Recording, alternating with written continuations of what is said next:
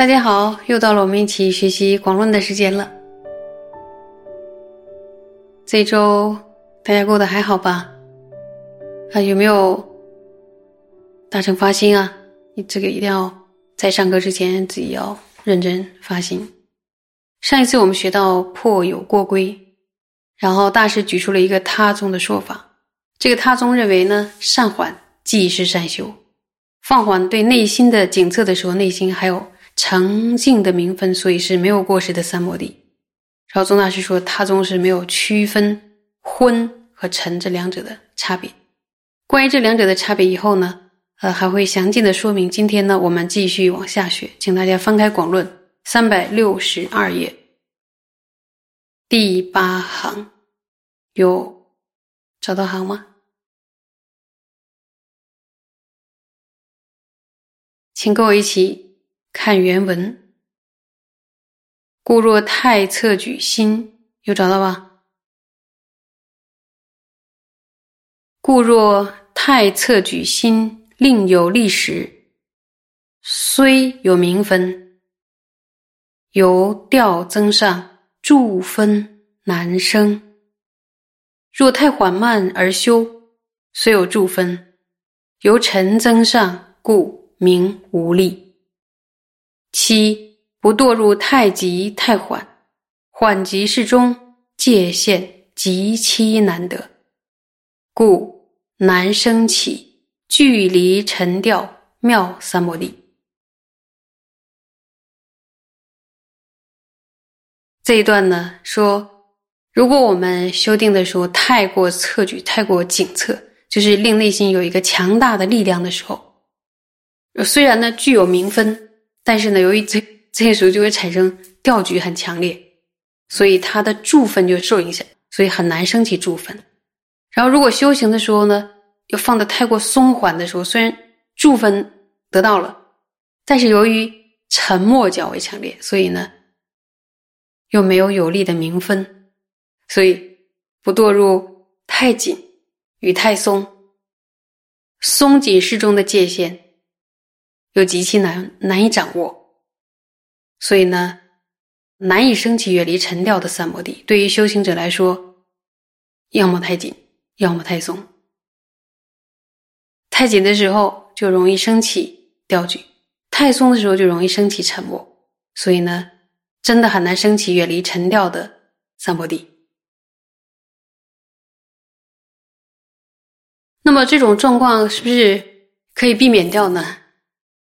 好像是很难避免，因为在修习三摩地的时候呢，你一定要确保内心产生聚力明分啊。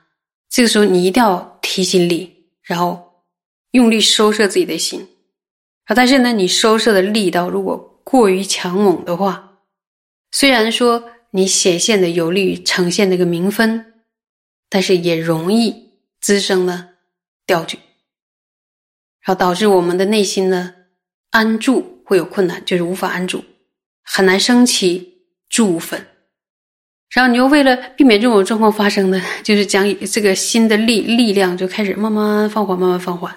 这么做的时候，哇，心终于慢慢的安住了。但是也容易因为过度的放松而被什么干扰了？沉默干扰了，造成内心缺少力量，聚力明分。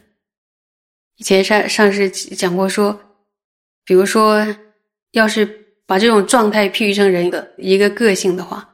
比如说，一个活泼的人，他反应很敏捷，却不容易静下来；然后文静的呢，像小孩，文静的孩子虽然说沉静，但又缺少了一份活力。那么，怎么样的一种是反应敏捷，却又非常容易静下来？松紧适中的界限，怎么去掌握呢？很难掌握。所以，想要恰如其分的修三摩地，并不容易。我不知道你们听了这一段在想什么，你们还觉得说这是很容易的？不仅仅这件事呢，对初学者是相当困难，就连就是说，注意啊，就连校正兼备的这个大德月论师也认为这是这不是一件容易的事情。如果这么大的一个为难的主题，那么让心放缓就可以解决了，那修三摩地也挺容易的，就不用一直在那儿。调他的那个界限，所以我们就可以看一下我们的这种苦恼呢，其实呢，大德月论师也有同样的感觉。我们再往下看，接下来的文里边有大德月依词密说云，出现了大德月。大德月依此密意说云。若精勤修声调举，若舍精勤复退没，此理等转极难得。我心扰乱，云何修？我们先看一下大德月这位祖师是谁呢？就是月观论师。他生于哪里啊？印度，是一位在家居士。他呢？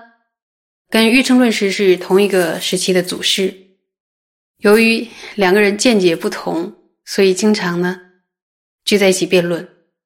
此外呢，他还能亲见观世音菩萨，并且在观世音菩萨的座前闻法，是当时极具盛名的诗人兼哲学家。他有相当多的不可思议的事迹。今天我们就先说其中的一个。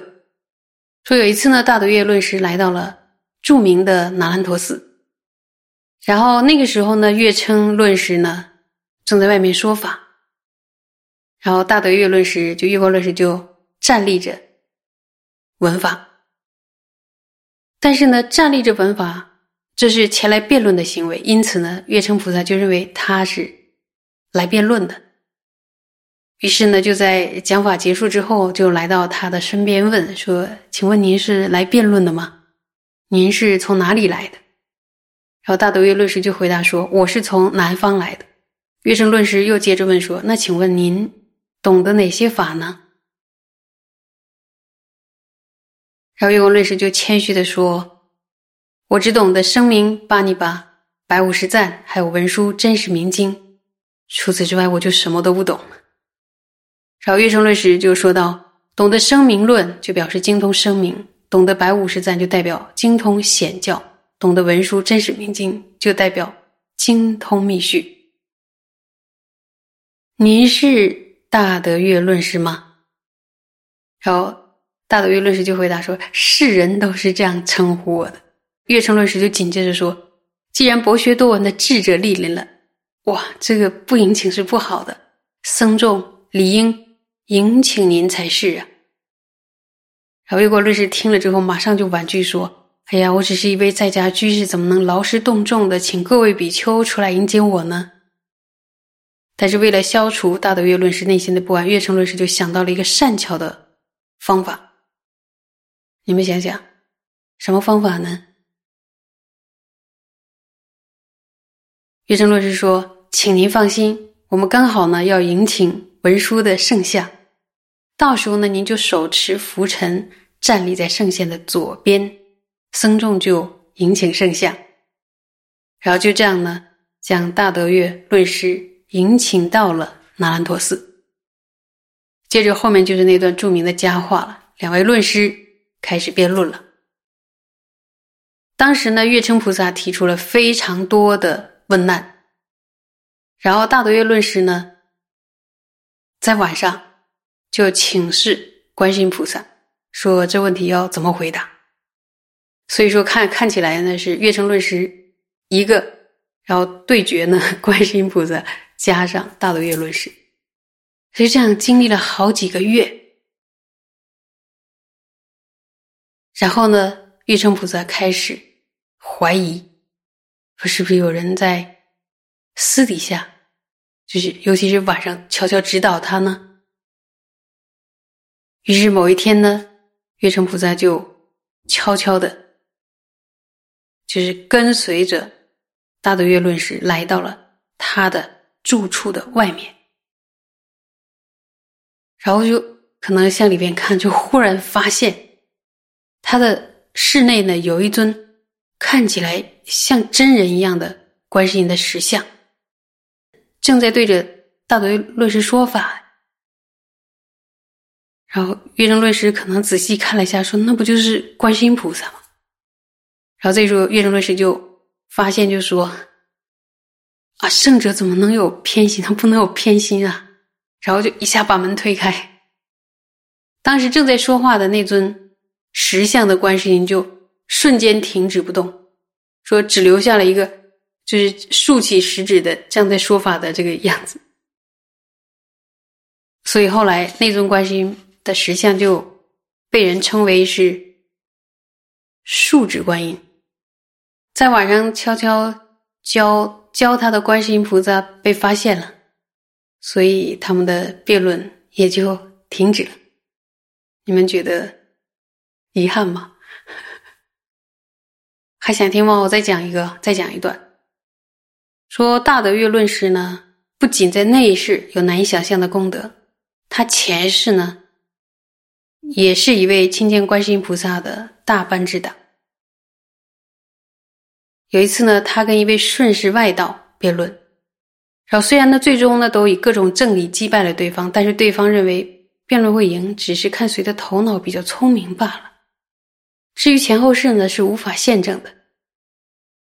所以这个他心里是有疑惑，或者说干脆就认为没有。因此呢，这位大班智达决定亲自证明前后世的存在。于是呢，他就请国王作证，当众啊，就在自己的额头上涂上了朱砂作为记号。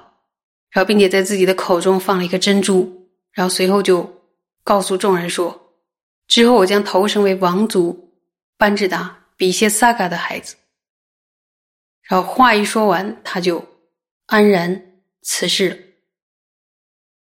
然后过了几个月之后呢，就说那位班智达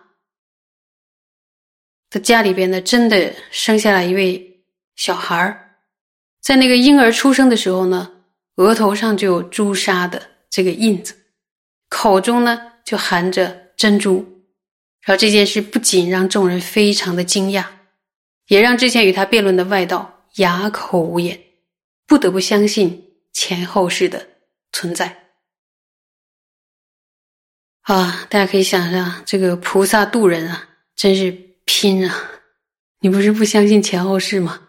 我就证明给你看的，所以我们可以从这个公案中可以知道，大德月论师是一位多么了不起的成就者。结局就到大德月论师，就月光论师，他说的话了，大家可以听听。我再把原文念一遍：大德月依此密说云：若经勤修生调举。若舍精勤复退没，此理等转，极难得。我心扰乱，云何修？所以，月光论师也就大德月论师，他在毁赞，在毁赞这部论点中有说到这个寄送。然后，八所尊者呢，在私家合注里解释这段文，说如果一指精进，这里边的一指精进就是指内心过度的警测。如果内心过度警测的话，会出现什么状况呢？产生调举。而如果舍弃了精进，就产生退没。松紧适中的界限实在是难以掌握。说此理等转极难得。此理是什么？就是合理的、合宜的一个状态，就是就是没有沉掉导致的不平等，能够平等运转的这个等持，不会偏于沉，也不会偏于掉，这样的等值是难以获得的。所以说。最后就慨叹说：“我扰乱的内心，应该如何是好呢？”他这个慨叹好像是代表许许多多的修订者，然后被为难了的慨叹。你们也在慨叹吗？佛菩萨一定会帮我们的，所以好好的听，下面就会有解释。谢谢大家，今天就讲到这里。